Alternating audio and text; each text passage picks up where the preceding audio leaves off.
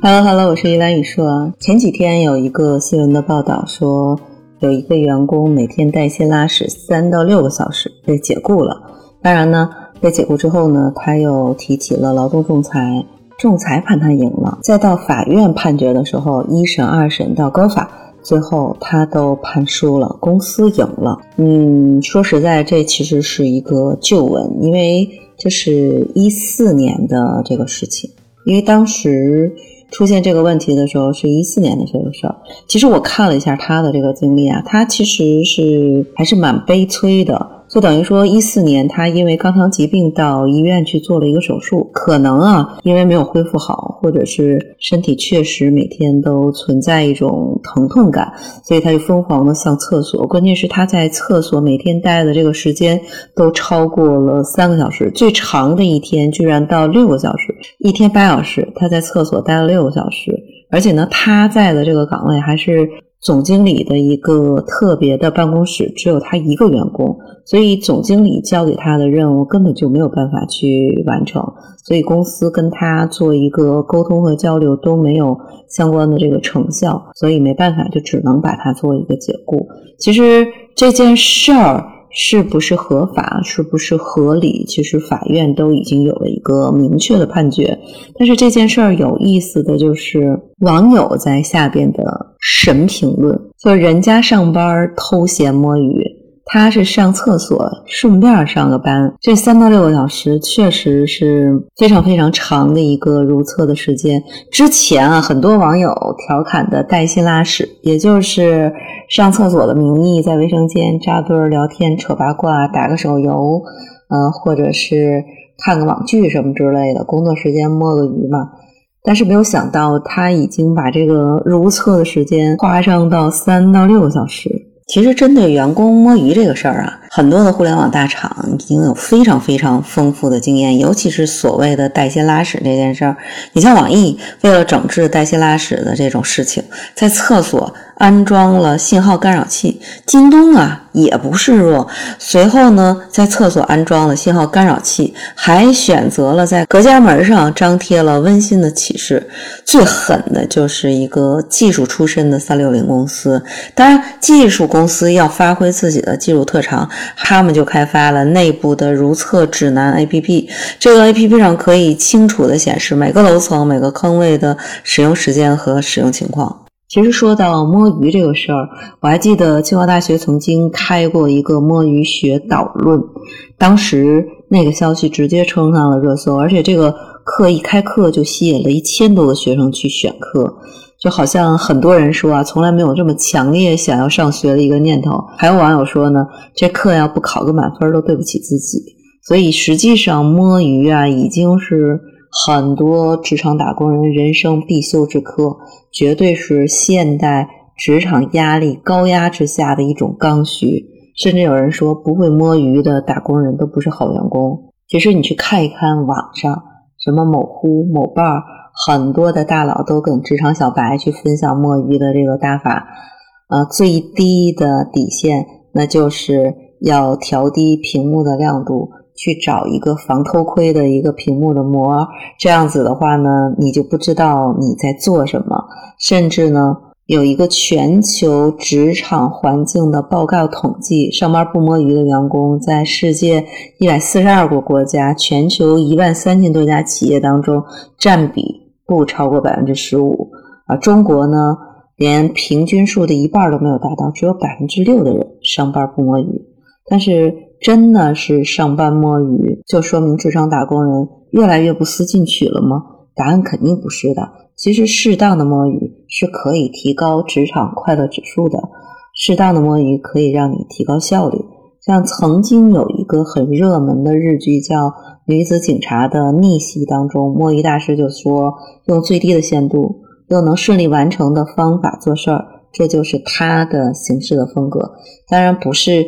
鼓励大家不工作，而是年轻人不愿意在做好本职工作的基础上，再为了讨好老板或者是跟同事之间的这个竞争，去加大那种无谓的投入。实际上，有的升迁不过就是为了让自己看上去有价值，但是呢，你一定会被很多不合理的工作制度去绑架，肯定会被那种公司、家里的两点一线的这样的一个生活捆绑，所以实际上啊，看起来现在很多的年轻人无欲无求，实际上心里从来都没有放弃过对梦和自由的一个追求。其实啊，很多日剧里边那种职场剧，啊，写的还是蛮有意思的。就是有一个日剧里边，她的女主角呢叫东山，那个女主角就是坚决奉行准时下班的一个原则。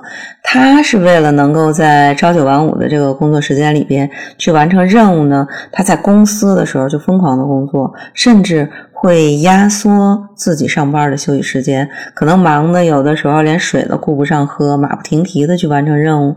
其实她这么。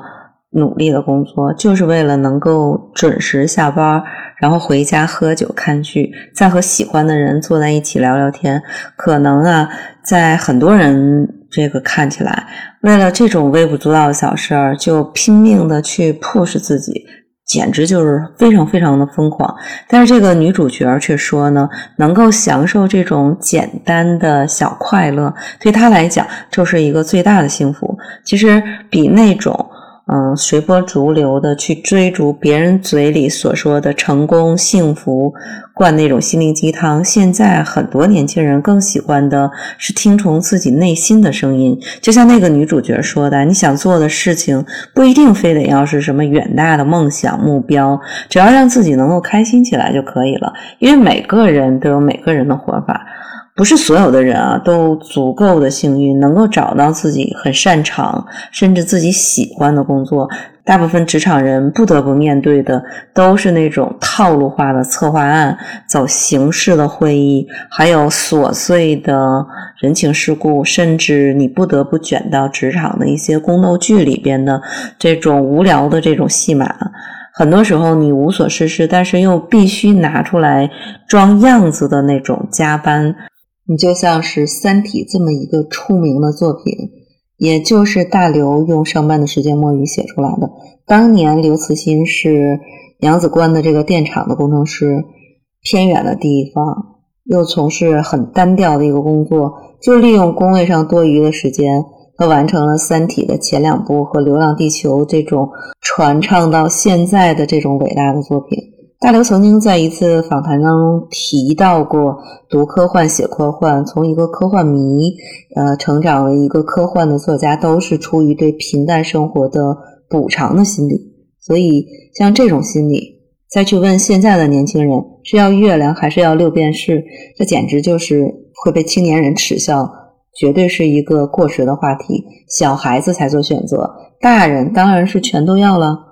我曾经看过一个调查统计网友摸鱼的一个原因的一个饼图，其实排在前三位的就是纯粹就想休息一会儿，然后第二个呢就是社交的压力太大了，还有呢就是老板分配的任务实在是太没有意思了，那另外的就是讨厌的上司，然后工作压力大，工资低。想跳槽等等等等等等，其实是你可以看到，其实不合理的工作制度、不公平的薪酬制度，还有糟糕的上下级关系、糟糕的职场的环境，都是上班族摸鱼的一个原因。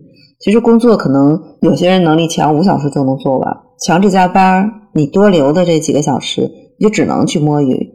还有就是，你可能遇到的一个领导，除了批评就是批评，你做的越多，批评的越多。那还就不如不做，直接躺平就算了。而且还有一个就是工作流程不规范，工作内容单调，重复性高，也是让很多人去摸鱼的一个主要的一个原因。当然，摸鱼一定是坏事吗？可能很多时候被迫去做一种摸鱼，可能是一种拖延症的一种表现，也可能是在现实生活当中不知道自己究竟想要什么的一种迷茫。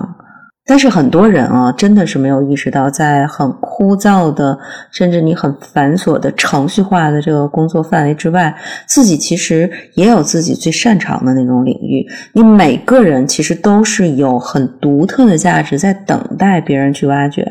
但是，假如说你现在面对的是非常紧张的一种生活，非常高压的一种生活的状态。然后呢，你又没有办法被不断出现的那种意外去打破你这样的一个生活的节奏。嗯，那么实际上你在这种琐碎又无序的一种状态下，你想坚持心里边所爱的这个东西，确实是很难的。但是人真的是只有一次。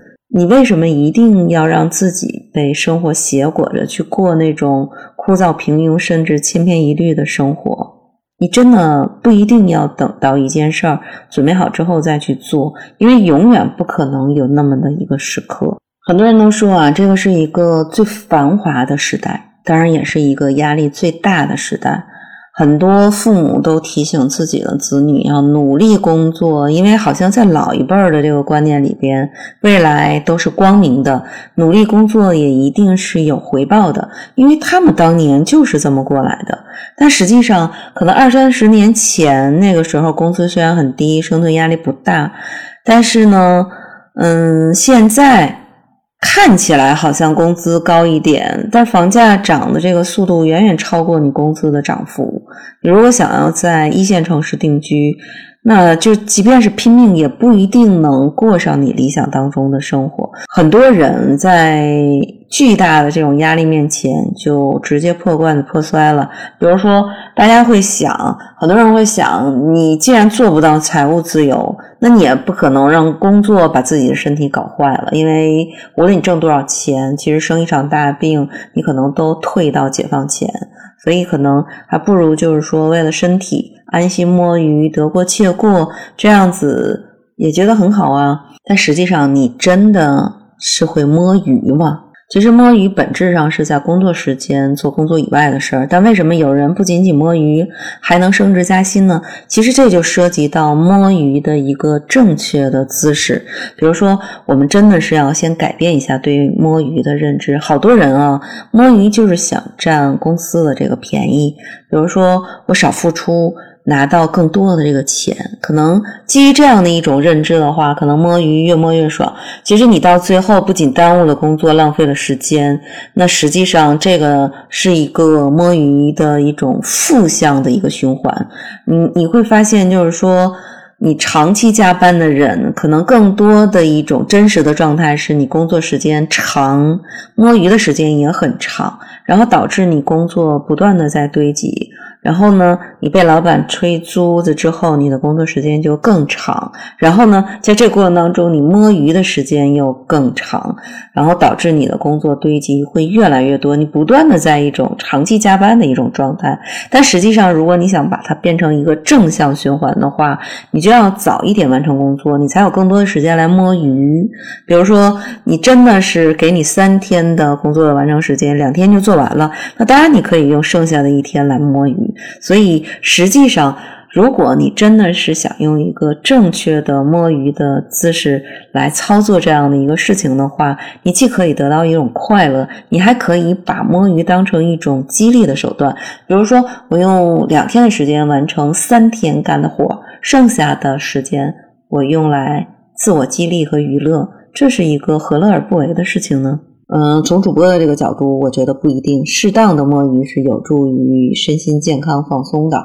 比如，这其实也是建立一个快乐的职场环境的必要的要素。比如，你从身体方面看，一个人的专注力最长时间不会超过三小时。所以，作为一个正常人来讲，做了一段时间的专注的工作，你要去短暂的休息，也就是所谓的摸鱼啊。啊，这个摸鱼可能是一个带引号的。然后，另外一个呢？